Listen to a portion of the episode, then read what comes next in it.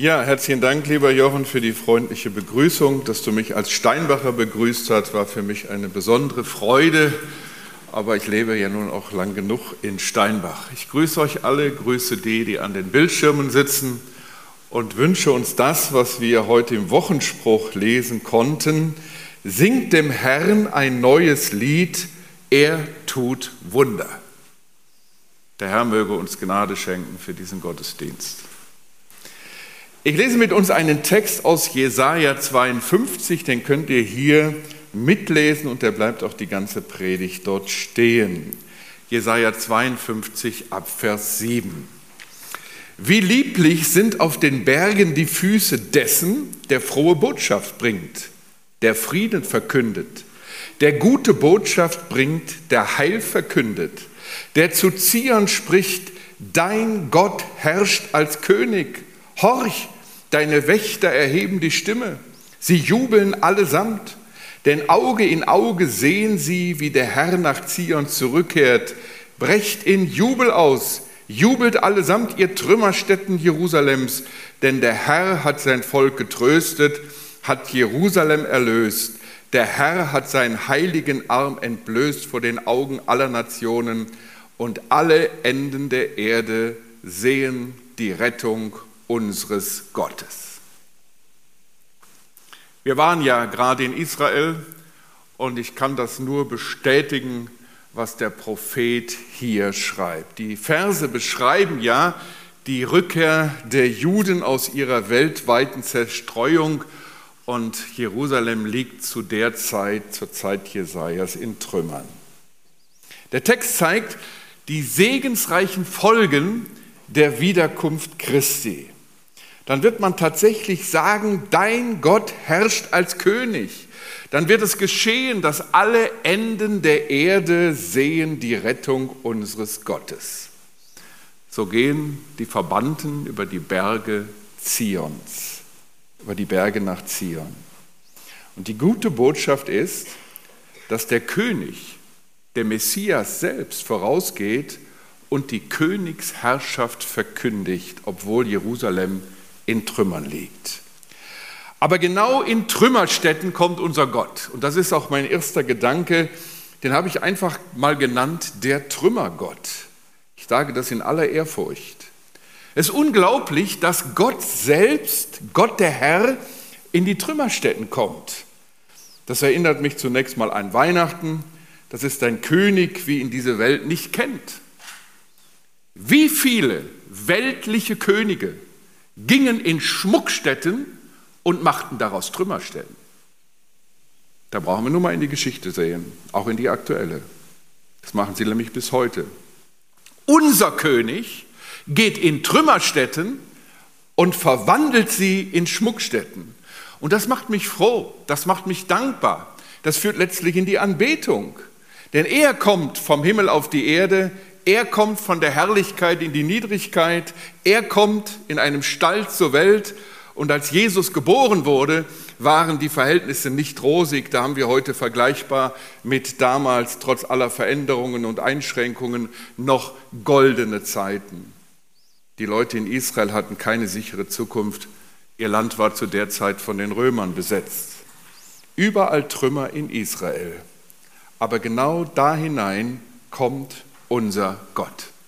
Und ihr Lieben, die letzten Jahre haben ja gezeigt, dass unser Leben nicht so sicher ist, wie wir gedacht haben. Durch Corona, durch fehlende Energie, Inflation, Krieg im Osten Europas, Ohnmacht vieler in vielen Städten im Umgang mit jungen Migranten. Unser Alltag wird massiv verändert.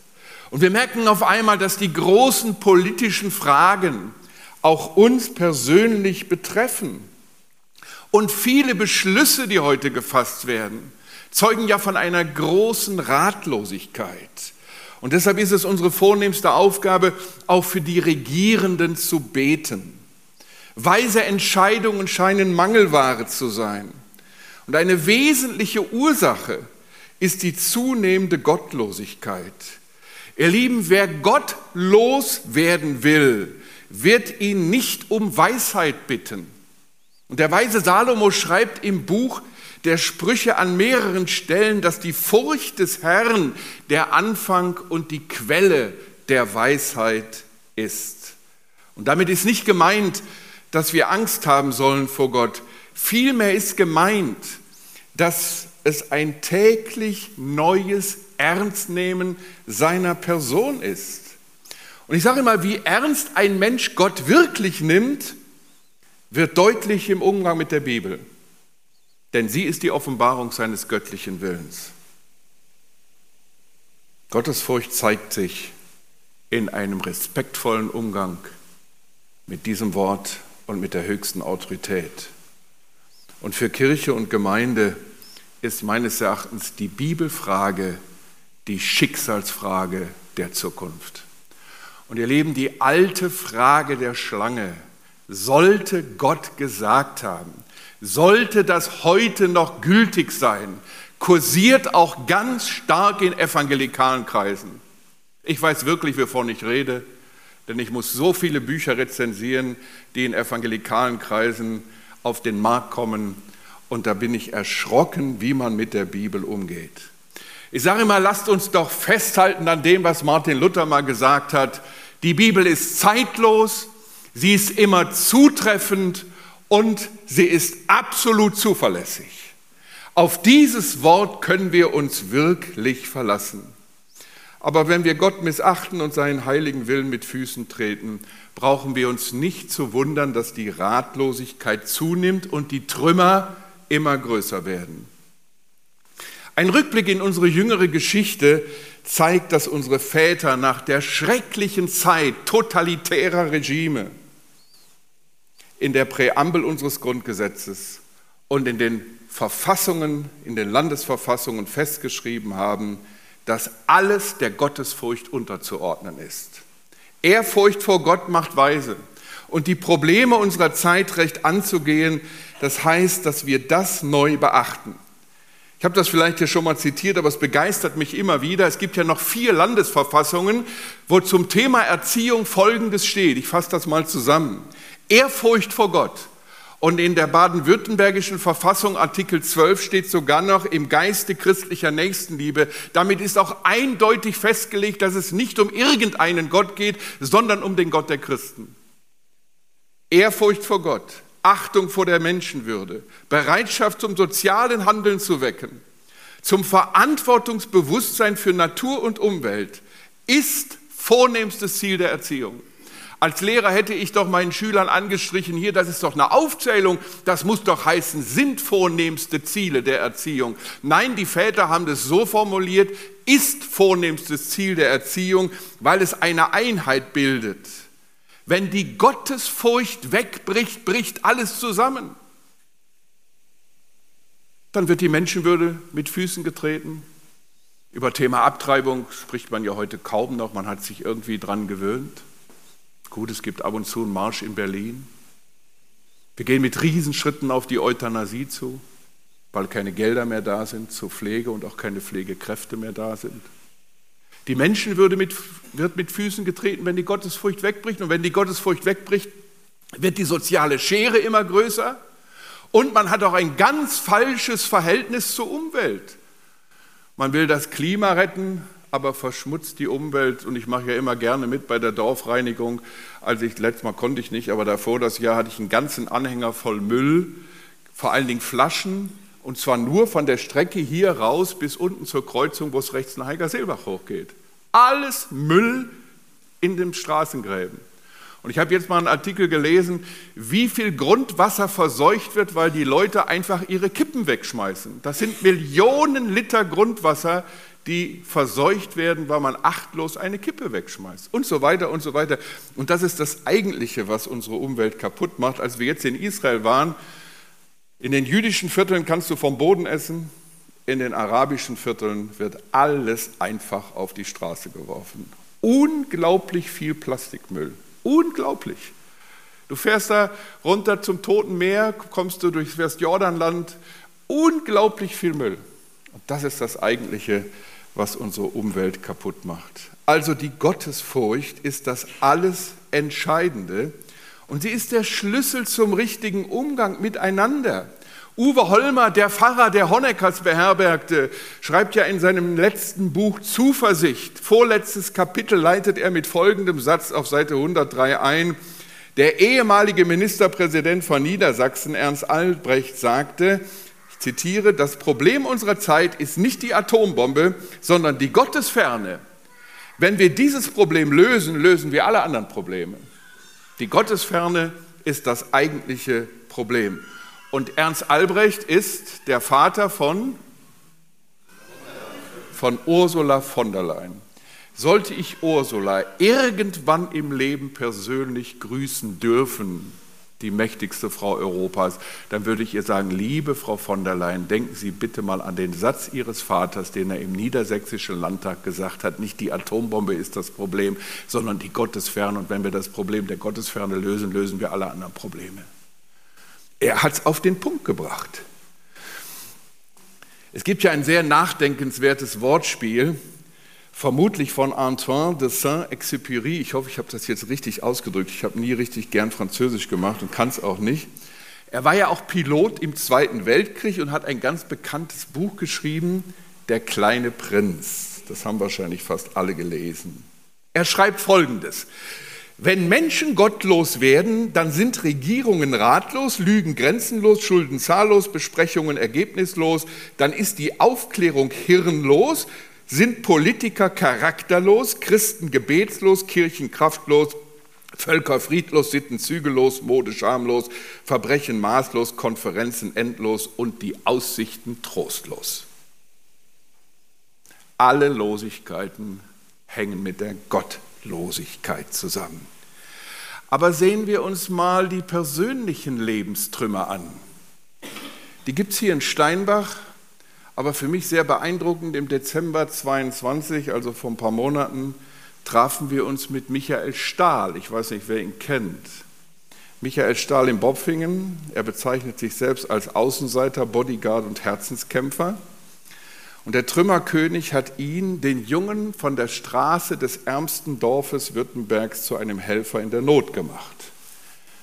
Er hat die Einrichtung Protectix gegründet. Und es ist ihm ein Herzensanliegen, junge Menschen zu erreichen, einsame, traurige, weil er war selbst ein Kind auf der Straße, musste Geld anschaffen, um für seinen Vater Alkohol zu kaufen und hat so seine ganze Kindheit verbracht. Und er kümmert sich heute um Verletzte, um Schwerverbrecher. Und wir waren mit einem Schwerverbrecher aus Köln, der sich bekehrt hatte, bei ihm, um mit ihm ein Interview zu führen, um daraus ein Buch zu machen und einfach zu zeigen, wie der Trümmerkönig in die Trümmer der Seele geht, um Menschen neu zu machen. Und ihr Lieben, das ist die frohe Botschaft heute Morgen er kann es. Unser Herr ging immer zu den Hoffnungslosen, zu den Aussichtslosen, zu den Verstoßenen. Und wie glücklich können wir uns schätzen, dass wir einen solchen König haben. In jeder ausweglosen Situation weiß er den Ausweg, denn er ist der Weg, die Wahrheit und das Leben. Und ihr Lieben, das dachte ich jetzt nochmal so, als wir in Israel waren. Der stärkste Beweis, dass Gott zu seinem Wort steht, ist tatsächlich dieses Volk. Wer hätte das gedacht, dass dieses Volk 75-jähriges Jubiläum feiert und du dich in diesem Land absolut sicher fühlst? Wir waren zehn Tage dort und es gab einen Anschlag an dem Morgen, als wir auf dem Tempelberg waren, hörten wir am Nachmittag, dass in der Nähe des Jaffa-Tores ein Palästinenser in eine Menschengruppe gefahren ist. Das haben wir aber nicht in Israel erfahren. Wisst ihr, wodurch wir das erfahren haben? Durch die deutschen Medien. Die machen aus jeder Mücke die in Israel hustet, ein Elefant, der in Deutschland pupst. Also das ist unglaublich, was da auf einmal in den Medien stand und wir haben überhaupt nichts mitbekommen. Wir haben uns absolut sicher gefühlt. Und es war ein Schwerverletzter und vier Leichtverletzte. Und den Palästinenser hat man natürlich sofort erschossen. Das ist in Israel anders als in Deutschland. Von daher äh, ist das einfach der starke Beweis Gottes dass Gott Geschichte schreibt und Gott zu seinem Wort steht. Er geht voran und er trägt durch. Kommt zu einem zweiten Schwerpunkt. Ich habe ihn genannt, der Trümmerläufer. Der Trümmerläufer verkündigt gute Botschaft. Und die Füße sind lieblich, weil sie einen Boten tragen, der eben gute Botschaft weiterträgt. Und da Paulus genau dieses Zitat, diesen Text aufgreift in Römer 10, Vers 15, da schreibt er nämlich, wie lieblich sind die Füße derer, die Gutes verkündigen, fällt uns natürlich die Anwendung nicht schwer. Als Trümmerläufer sind wir anders. Wir haben eine besondere Rolle in dieser Welt. Es geht uns gut in der Gemeinschaft mit unserem Trümmerkönig, obwohl der distanzierte Beobachter unsere Situation vielleicht anders beschreiben würde. Aber wir sind getröstet, weil wir die Nähe, die Zuwendung, den Zuspruch des Trümmerkönigs, der auch gleichzeitig der Trostkönig ist, kennen. Wir lesen in diesem Text vom Trost dieses Königs. Und er tröstet nicht nur, sondern er gibt seinen Boten auch neue Kraft. Wenn du den Propheten Jesaja liest, und ich habe die Bibel hier aufgeschlagen, ich schlage mal zurück, Kapitel 40, Vers 1. Tröstet, tröstet mein Volk, sagt euer Gott. Macht den Leuten Jerusalems Mut. Oder Kapitel 40, Vers 28. Er gibt den Müden Kraft und die Schwachen macht er stark. Die Jungen werden müde und matt, junge Männer stolpern und brechen zusammen, doch die auf den Herrn hoffen, gewinnen neue Kraft. Wie Adler breiten sie die Flügel aus, sie laufen und werden nicht müde, sie gehen und werden nicht matt. Ihr Lieben, niemand kann so trösten wie unser Herr. Er richtet auf, er stärkt. Und diesen Zuspruch wünsche ich dir von Herzen heute Morgen denke, jeder von euch hat sein Päckchen zu tragen und hat manchmal Mühe und Not mit sich selbst, weil er nicht so ist, wie er sein sollte. Mit anderen, vielleicht in der Familie Stress. Denkt daran, er ist der Gott allen Trostes. Und genau diesen Gedanken greift Paulus ja auch auf in dem Brief, wo ich immer sage, da legt er sein Herz auf den Tisch. Und das ist für mich der zweite Korintherbrief. Und dann fängt er an, gepriesen sei der Gott und Vater unseres Herrn Jesus Christus, der Vater aller Erbarmungen, der Gott allen Trostes. Und er tröstet uns, damit wir die wiederum trösten können, die auch Trost bedürfen. Und dafür hat er uns den Paraklet gegeben, den Heiligen Geist, den Tröster in unser Herz, damit wir anderen Menschen Gutes zusprechen können. Und das ist unsere Aufgabe. Und deshalb ziehen wir los gestärkt, gekräftigt, ermutigt, getröstet durch ihn und wir verkündigen gute Botschaft. Und das ist unsere Aufgabe, ihr Lieben. Jeder von uns ist hier in Steinbach herausgefordert, gute Botschaft zu verkündigen, auf seine Weise, im persönlichen Gespräch.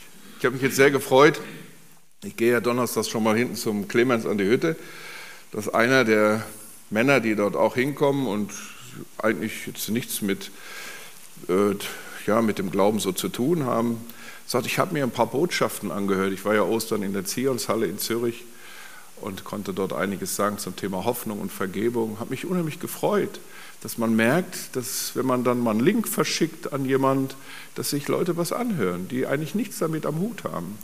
Und da wollen wir einfach immer kleine Samenkörner austeilen. Oder wir teilen ja seit, glaube 36 Jahren hier in Steinbach das Wort für heute aus. Und du kommst immer wieder mal ins Gespräch mit jemand. Das ist natürlich Saat auf Hoffnung. Manche meinen, es müssten sich gleich die Massen bekehren, wenn ich so einen Einsatz mache oder ihr jetzt hier den Büchertisch macht. Es ist alles Saat auf Hoffnung. Und ich musste auch in meinem Leben lernen, ich habe als junger Evangelist oft gedacht, da predigst du zwölf Abende im Zelt und müssten sich doch die Massen bekehren wie früher bei Billy Graham. Nein, das ist nicht der Fall. Und vielleicht bekehren sich immer weniger, weil es auch Gericht Gottes über unser gottloses Volk ist, könnte man auch vielleicht als Erklärung geben. Aber wir haben die Aufgabe, den Samen auszustreuen, als Botschafter zu laufen und in unserer Umgebung das Wort Gottes weiterzugeben, auf unterschiedlichste Weise, so wie es der Herr dir schenkt. Und sein Wort kehrt nicht leer zurück. Lass dir einfach Mut machen. Und diese Botschaft ist eben eine Botschaft, eine gute Botschaft, haben wir hier gelesen. Das ist Evangelium und darauf wollen wir uns konzentrieren. Und diese Botschaft ist eben auch eine Freudenbotschaft denn dein Gott herrscht als König. Das ist die Botschaft des Sieges Jesu über alle Feinde. Und wer ihm vertraut, braucht keine Furcht zu haben. Und ich sage immer gerne, Gottesfurcht vertreibt die Menschenfurcht, ihr Lieben. Gottesfurcht vertreibt die Menschenfurcht. Denn er ist der wahre König, der König über alle Könige dieser Welt. Und er kann auch die Mächtigen, auch das Herz eines Salenskis und eines Putins lenken wie Wasserbäche. Er hat alles in seiner Hand. Und diese gute Botschaft wollen wir, wie es hier steht, eilends weitertragen. Und ihr müsst nicht ängstlich eilen. Das ist mir auch erst mal im Nachhinein, als ich über den Text nochmal nachdachte, bewusst geworden, dass der Herr ja nicht nur vorangeht, sondern auch hinter uns ist. Er kümmert sich komplett um uns. Das ist das rundum sorglos Paket Gottes. Und diese Botschaft beinhaltet nicht nur Freude, sondern auch Frieden. In einer Welt des Unfriedens. Denn unser Trümmerkönig hat Frieden gemacht durch das Opfer am Kreuz. Und das ist ja das Thema des nächsten Abschnitts im Jesaja-Buch, wenn es darum geht, Jesaja 53, dieses ganz bekannte Kapitel, wo es um das Kreuzesleiden geht. Und deshalb geben wir ungeachtet der Tatsache, dass es viele gibt, die die Sühne-Opfer-Theologie nicht mehr wahrhaben wollen, geben wir die Botschaft vom Kreuz weiter. Einer der beliebtesten Schreiber und Redner, in, auch in evangelikalen Kreisen, ist ja der bekannte Pater Anselm Grün. Und er schreibt in seinem Buch Erlösung, und das lasst ihr mal auf der Zunge zergehen, ich stoße, ich zitiere, ich stoße immer wieder auf die Vorstellung, Jesus musste sterben, um unsere Sünden zu sühnen. Er musste den Tod erleiden, damit Gott unsere Schuld vergibt. Doch diese Aussagen sind nicht durch die Bibel gedeckt. Sie verkünden ein grausames Gottesbild. Gott, der den Tod seines Sohnes braucht, um uns vergeben zu können, ist ein sadistischer Gott. Zitat Ende. Da halte ich es lieber mit Paulus und sage 1. Korinther 2, Vers 2, ich nehme mir vor, nichts anderes unter euch zu wissen als Christus und ihn als gekreuzigt, damit euer Glaube nicht auf Menschenweisheit beruht, sondern auf Gottes Kraft. Ihr Lieben, das ist der Schlüssel. Und so wollen wir das Wort vom Kreuz weitergeben. Und wir lesen davon, dass der Trümmerläufer Frieden verkündigt und dass er Heil verkündigt. Dritte Zeile, Heil verkündigt. Petrus sagt ja nach der Himmelfahrt vor dem Hohen Rat, der damals wichtigsten religiösen Instanz, Apostelgeschichte 4,12, es ist in keinem anderen das Heil, denn auch kein anderer Name unter dem Himmel ist den Menschen gegeben, in dem wir gerettet werden müssen. Und zuvor hat er auch deutlich gesagt, mich wundert das, dass er das überhaupt den Frommen damals sagen musste, er, es ist der Name Jesu Christi des Nazoräers, den ihr gekreuzigt habt, den Gott auferweckt hat aus den Toten. Und was macht man heute mit dieser Aussage in den Schmuckstätten dieser Welt? Es gibt ja ein geschichtliches Monument, das an diese Aussage erinnert. Da steht nämlich auf der Kuppel des Berliner Stadtschlosses, zusammengestellt aus zwei Bibelzitaten vom Preußenkönig Friedrich Wilhelm IV. Ich zitiere, es ist in keinem anderen Heil, ist auch kein anderer Name den Menschen gegeben, denn in den Namen Jesu zur Ehre Gottes des Vaters.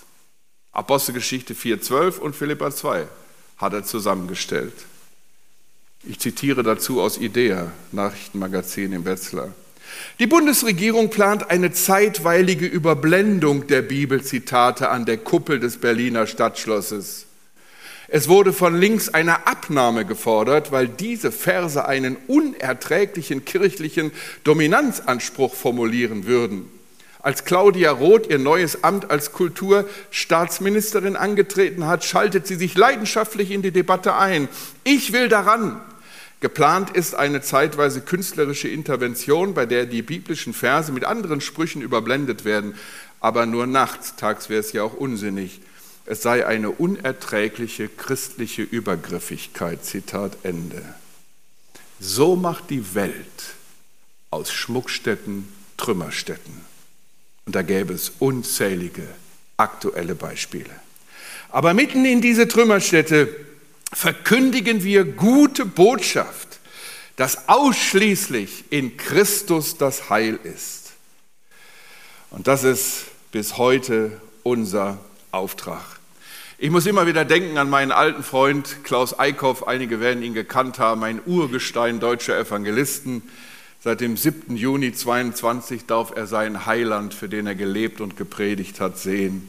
Und er schrieb mir mal, Weil Jesus Einmaligkeit hat, kannst du ihn nur in heiliger Einseitigkeit recht nachfolgen. Weil Jesus Einmaligkeit hat, kannst du ihm nur in heiliger Einseitigkeit recht nachfolgen. Die anschließenden Reaktionen der Kritiker von Petrus und Johannes macht mir auch einfach Mut, nachdem sie gesagt haben, in Christus allein ist das Heil. Da heißt es ja, als sie aber die Freimütigkeit des Petrus und Johannes sahen und bemerkten, dass es ungelehrte und ungebildete Leute seien, verwunderten sie sich und sie erkannten sie, dass sie mit Jesus gewesen waren. Ist das nicht ein tolles Zeugnis? Es wäre schön, wenn man auch uns anschaut, die wir die meisten von uns haben keine Theologie studiert, ich zumindest nicht. Ich habe einfach immer nur Bibel gelesen und viele Bücher gelesen. Ein ungebildeter Mensch, was Theologie betrifft. Aber dass sie Menschen mir anmerken, ich lebe mit Jesus. Ihr Lieben, das ist unser wichtigstes Zeugnis. Lebe mit Jesus. Und so sagt Paulus ja auch zu uns Trümmerboten, so sind wir nun Gesandte an Christi Stadt indem Gott gleichsam durch uns ermahnt, wir bitten für Christus, lasst euch versöhnen mit Gott. Ob wir reden, predigen, Literatur verlegen, versenden, verschenken, Büchertisch machen, wir wissen um die Zusage, mein Wort wird nicht leer zurückkehren. Es wird bewirken, was mir gefällt und ausführen, wozu ich es gesandt habe. Ich möchte noch zwei Beispiele erzählen. Vielleicht habe ich sie auch schon mal erzählt. 1989 es war die Zeit, wo Annette so krank war, die Kinder verteilt waren bei den Omas, war ein paar Monate in der Klinik. Da hatte ich eine erste zwölftägige Zeltarbeit in Gladenbach. Gladenbach ist ja nicht weit von hier.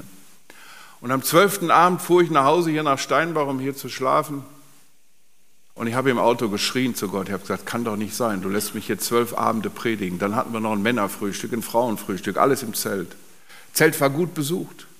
Aber nicht eine Seele hat zu Jesus gefunden. Zumindest war das meine Einschätzung. Einige Wochen später lag in Dillenburg auf dem Schreibtisch ein Brief von einem jungen Mann. Er sagt, ich habe mich an dem Abend, wo Sie über das Thema Leid gepredigt haben, für Jesus entschieden. Das wollte ich Ihnen heute mitteilen. Ich habe mich einer FEG im Hinterland angeschlossen. Glaubt ihr, wie mein Herz da gejubelt hat? Wir wollen immer gleich Ergebnisse sehen. Wir sind natürlich ergebnis- und erfolgsorientiert, auch vom Berufswegen schon. Aber wenn es um geistliche Fragen geht, ich habe die Woche noch Markus Wesch geschrieben, er schrieb, fuhr nach Sulz ins Zelt und ich habe ihm viel Gnade für seinen Dienst gewünscht und habe ich ihm geschrieben, Markus, ich bete darum, dass der Vater den Sohn im Herzen von Menschen offenbart, denn das ist der einzige Schlüssel. Der Vater muss im Herzen von Menschen Jesus groß machen. Wir können das nicht machen. Wir können nur die Botschaft weitergeben. Oder ein anderes Schlüsselerlebnis werde ich auch nie vergessen. Ich wurde gebeten in der Aula eines Gymnasiums in Hechingen. Wisst ihr, wo Hechingen liegt? Südlich von Stuttgart. Das sind von hier ungefähr 350 Kilometer. Einen Vortrag zum Thema Erziehung zu halten. Und am nächsten Morgen sollte ich nach Brake zur Bibelschule kommen. Das ist genau die entgegengesetzte Richtung, ungefähr auch so weit, um dort unser Unterrichtsmaterial vom Verlag vorzustellen für die Bibelschüler. Und ich habe mich an den Kopf gepackt und gesagt, was hast du hier für eine Planung gemacht? Du düst die ganze Nacht auf der Autobahn, um einen Vortrag zu halten, fährst du 700 Kilometer. Gut, nachdem ich den Vortrag gehalten habe, kommt eine Dame zu mir und sagt, ich wollte Sie heute, ich bin nicht wegen Ihres Themas gekommen, ich wollte Sie nur mal persönlich kennenlernen. Sie waren vor Jahren hier im Zelt und ich habe mir anschließend, ich war nie im Zelt, aber anschließend habe ich mir die Kassetten, wisst ihr noch, was Kassetten sind? Ja, so kleine Dinger mit so, so ein Band drauf, ja habe ich mir alle zwölf Kassetten angehört und ich habe mich nach der zwölften Kassette für Jesus entschieden und das wollte ich Ihnen heute Abend erzählen. Da ging es mir wie Philippus, der auf eine öde Straße geschickt wurde, um letztlich den Finanzminister zu erreichen. Ich bin mit jubelndem Herzen nach Hause gefahren nach Steinbach, richtig mit Vollgas. So wirkt Gott, ihr Lieben. Wir sehen nicht immer gleich Frucht, aber wir ahnen nicht, wenn wir Gottes Wort in Treue und Liebe weitergeben, was Gott daraus machen kann. Und deshalb sind wir Trümmerboten in einer Welt voller Trümmer. Und das Ganze mündet ja in einem Trümmerchor. Und das wäre mein dritter und letzter Punkt.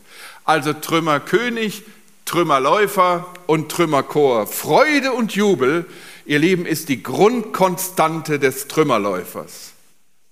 Es braucht keine idealen Umstände, um jubeln zu können. Aus der Trümmerlage kommen wir manchmal nicht raus. Und die Trümmer unseres Lebens begleiten uns, bis wir am Ziel sind bei unserem Heiland. Aber unser Herr und König zeigt uns, wie wir unabhängig von äußeren Umständen jubeln können.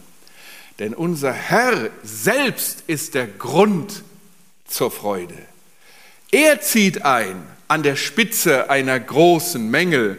Und deshalb heißt es hier in Vers 9, brecht in Jubel aus, jubelt allesamt ihr Trümmerstätten Jerusalems.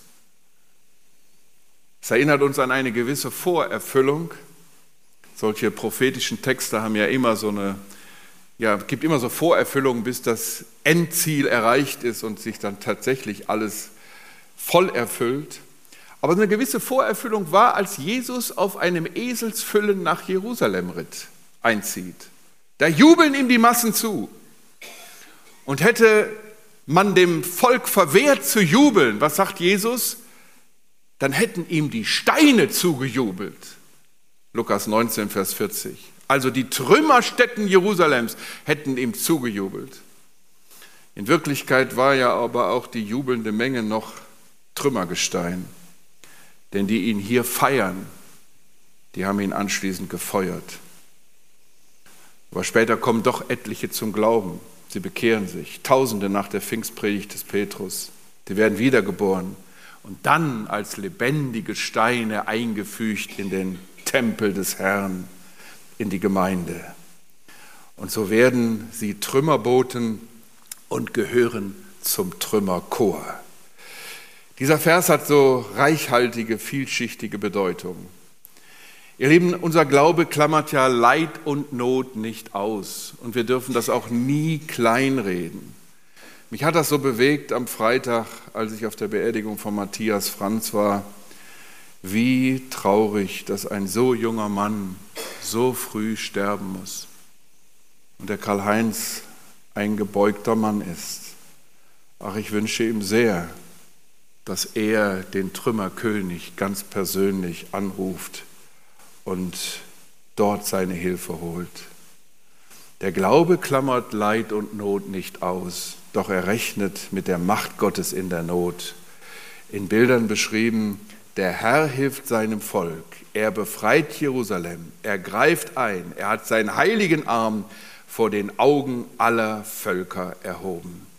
Ihr Lieben, Gott ergreift die Initiative, etwas ändert sich, der Glaube sieht dies, er beobachtet es und so kann er bekennen, die ganze Erde sieht, wie unser Gott uns rettet. Glaubende Menschen, die über die Geschichte nachdenken und auch Erfahrungen sammeln, verstehen die Botschaft des Jesaja-Textes.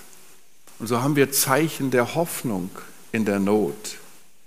Die Trümmer sind nicht das Letzte. Es kommt also nicht auf deine Lebensumstände an, sondern immer einzig und allein auf ihn. Und das ist und bleibt das Geheimnis. Wir erleben keine idealen Umstände, aber die brauchen wir auch nicht, um diese Freude zu erleben. Und so schreibt ja Paulus aus dem Gefängnis, freut euch im Herrn allezeit.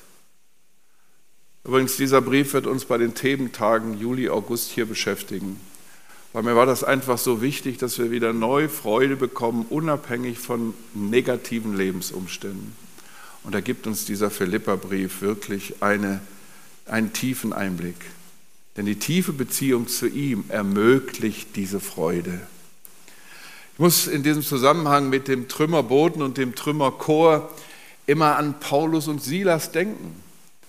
Als sie die Gemeinde in Philippi gegründet hatten, wurden sie ja inhaftiert, weil sie eine Frau von einem Wahrsagergeist mit Gottes Hilfe befreit haben, wo die Herren nicht so erbaut von waren und sie wurden ins Gefängnis gesteckt. Also gerade noch große Freude erlebt, dass sich Menschen für Jesus entscheiden und dann sitzen sie in einem römischen Knast. Und es war keine Luxussuite, wie man das heute hat. An Stöcken festgeschraubt. Aber wie verhalten sich die Trümmerboten? Ganz anders. Sie fangen an zu singen. Und Gott schickt ein Erdbeben. Und Gott reagiert auf seine Weise. Passiert natürlich nicht immer, wenn wir singen, dass ein Erdbeben uns befreit. Gott ist souverän. Gott handelt ganz unterschiedlich. Und der Aufseher denkt nun und will sich schon ins Schwert stürzen, dass alle Gefangenen geflohen sind.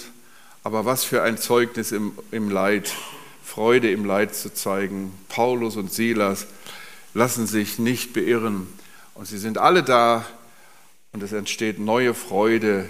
Es werden wieder Leute hinzugefügt zum Trümmerchor, denn der Herr Jesus sagt das ja mal in Lukas 15, wo er diese drei Gleichnisse erzählt, wo was Verlorenes wiedergefunden wurde. Also wird Freude sein im Himmel über einen Sünder, der Buße tut. Und da bekehrt sich der Kerkermeister von Philippi. Nachdem Paulus ihm gesagt hat, auf die Frage, was muss ich denn tun, ihr Herren, um gerettet zu werden, da sagt Paulus ganz einfach, glaube an den Herrn Jesus und du wirst gerettet werden. Er bekehrt sich und die wahrscheinlich erwachsenen, mündigen Leute seines Hauses ebenfalls. Und es entsteht Gemeinde in Philippi. Und was sagt die Bibel? Wenn hier in Steinbach ein Sünder Buße tut, feiern die Engel im Himmel. Dann wird der Trümmerchor angestimmt im Himmel. Und zu dem Trümmerchor dürfen wir eines Tages auch gehören, wenn wir am Ziel sind bei unserem Heiland. Und deshalb feiern wir die mächtige Rettung unseres Herrn. Er ist der Grund unserer Freude. Nicht wir und unsere Fähigkeiten, sondern er und seine Möglichkeiten. Und die sind unbegrenzt. Und da spielen Trümmer keine Rolle, sondern die Rolle spielt er. Und zwar er spielt die erste Rolle. Denn das letzte große Ziel Gottes ist übrigens nicht Mission, wie ich das bei John Piper gelesen habe, sondern das letzte große Ziel Gottes ist Anbetung. Dass wir ihn anbeten und ihm alle Ehre geben. Und dazu hat Gott sich einen Trümmerchor zusammengestellt, dass ihm alle Ehre gegeben wird. Ihr Lieben, heute sind wir noch auf dieser Erde.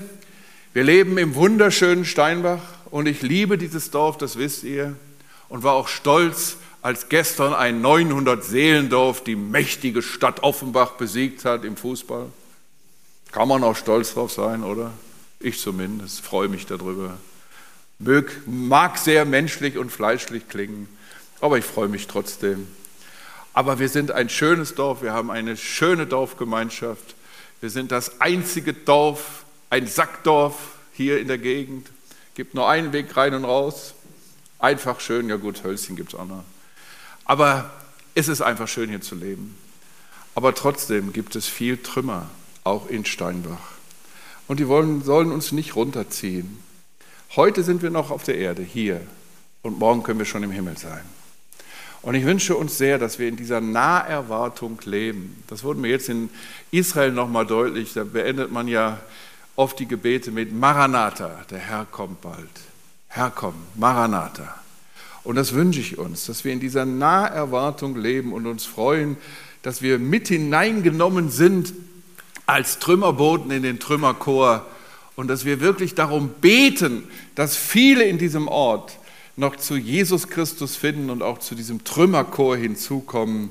Und dann, heute erleben wir Krieg und Tod, morgen werden wir Frieden und Leben haben. Heute herrscht noch sehr viel Ungerechtigkeit, aber morgen wird Gerechtigkeit sein, denn Gott hat seinen Sohn, der Gerechte, der für die Ungerechten gestorben ist, damit wir Gerechtigkeit bekommen für Gott, eingesetzt fürs Gericht. Und er, der seinen heiligen Arm entblößt hat, der alles getan hat, um uns Ungerechten zur Gerechtigkeit zu verhelfen, er wird uns auch ans Ziel bringen. Der Blick nach oben, der Blick nach vorn, Hoffnung, das wollen wir leben und auch in diese Welt bringen. Wir rechnen mit seinen Verheißungen. Und wenn wir das tun, werden wir dabei sein und mitsingen. Wir werden unseren Gott, der uns in Trümmern dieser Welt, aber auch in den Trümmern unseres Lebens besucht hat, für immer und für ewig preisen und ihm zujubeln. Amen. Wir stehen auf und beten. Herr Jesus, ich danke dir, dass du mein Heiland bist und dass du in diese Welt gekommen bist, in die Trümmer unseres Lebens, in die Trümmer dieser Welt, um uns einen ganz anderen Blick zu schenken, den Blick auf deinen Vater, den Blick auf die Wahrheit deines Wortes, Hoffnung zu vermitteln Herr Jesus, du bist unsere Hoffnung in Person. Und von dieser Hoffnung wollen wir etwas weitergeben in einer Welt ohne Hoffnung und ohne Zukunft. Herr Jesus, herzlichen Dank, dass du uns begleitest auch durch die neue Woche. Du bist unser Heiland. Dir geben wir alle Ehre. Amen.